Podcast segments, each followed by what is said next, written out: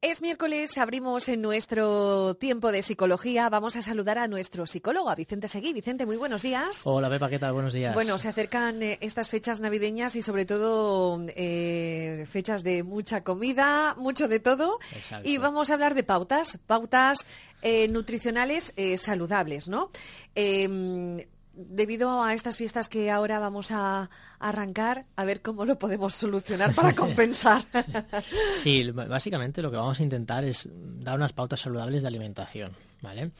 A nivel general, que sí que es verdad que en estas fiestas nos pueden ayudar especialmente, pero que no hay que olvidar nunca que nutrirse bien es una cuestión de hábito, del día a día, y que pueden y deberían ser aplicadas en, en todas las fechas, es decir, a lo largo de todo el año, no solo en estas fechas concretas. Muy interesante. ¿Y cómo puede afectarnos el decir, venga, va, no pasa nada, mm, vamos a comer, eh, no cuidarnos? De no cuidarnos estas navidades, pues bueno, eh, vamos a ver, en principio, más allá de las típicas digestiones pesadas y ardores de estómago, Que seguro habrá. Exacto.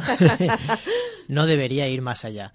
Pero sí que es verdad que puede, eh, digamos, más a medio plazo desencadenar procesos psicológicos de culpabilidad, de castigo, de procesos restrictivos con la comida y de meternos, sobre todo, lo que yo, para mí sería más peligroso, digamos, en una espiral de dietas milagro en enero. Es decir, querer perder todo lo que hemos ganado a corto plazo, que esto normalmente sabemos que son estrategias que suelen fracasar. Con lo cual, la idea es un poco eh, utilizar estrategias más largoplacistas y prevenir más que curar. Muy bien. Vamos con esas pautas a ver si las podemos aplicar. Vamos a por ello. Son muy sencillitas. ¿eh? La primera sería, eh, digamos, cambiar lo que tenemos a la vista. Es decir, estamos en casa, tenemos hambre y entonces lo que tenemos a la vista suele ser lo primero que solemos coger para comer. Un poco lo, lo que sucede en el supermercado, que se dice que lo que más se vende es lo que está a la altura de los ojos, pues un poco sería cambiar esta mecánica. No hace falta tirar toda la comida de eh, chatarra o basura Esconderla. que tengamos. Exacto. Esconderla, ponerla al fondo del armario y un poco eh, que no se vea, ¿vale? También podemos sustituirla por alimentos saludables como fruta o frutos secos. Otra opción, eh, otra pauta que podríamos dar es eh, cambiar lo que está al alcance de la mano. Primero es no verlo y segundo, como decías tú, es meterlo al fondo del armario. Esconderlo ahí bien escondidito. Hacer en definitiva que comer más, comer de sobra, sea eh, más difícil, sea más una molestia. Hay estudios que dicen que el, el hecho de, por ejemplo, no servir los platos en la mesa, sino que vengan servidos ya de la cocina, reduce hasta en un 29% la cantidad de alimentos que consumimos.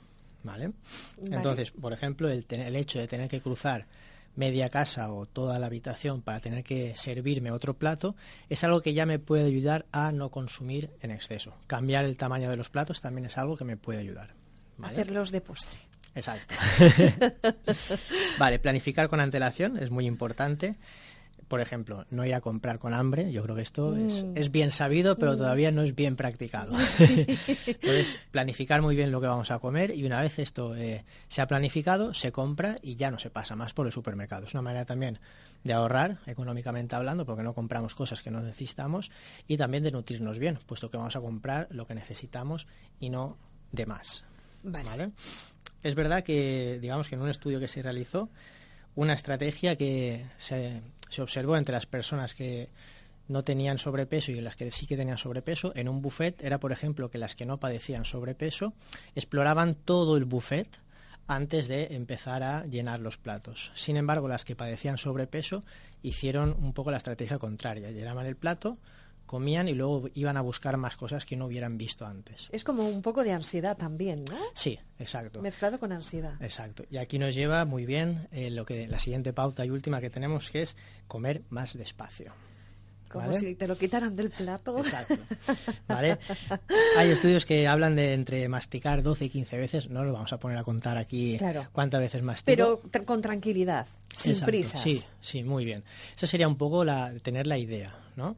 Y eh, yo normalmente la pauta que suelo dar es que intente que la comida en el plato dure alrededor de unos 20 minutos. Se saboree. Ujú, Exacto.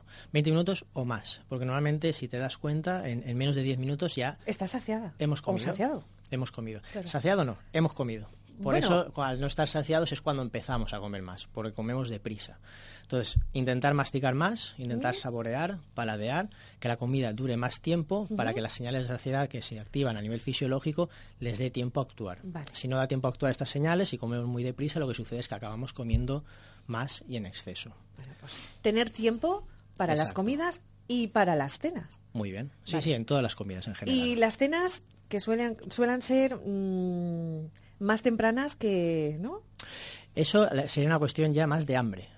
De llegar ahí y no llegar muertos de hambre, sino haber comido algo durante la tarde, haber ido, digamos, nutriéndose. la hora de la cena no es tan importante, sino es más importante la señal de hambre con la que llegamos. Si llegamos con mucho hambre, es verdad que va a ser más difícil comer con tranquilidad. Con tranquilidad. Muy bien. Bueno, ¿y dónde podemos encontrarte, Vicente? Podéis encontrarme a mí y a mi compañero Nico Aros en la calle Marqués de Campos 18, segundo B, teléfono 630-659166 y en redes sociales, en eh, redes sociales Instagram y, Facebook en arroba Psicología, con V y con S. Muy bien, pues hasta la semana que viene. Hasta la semana que viene.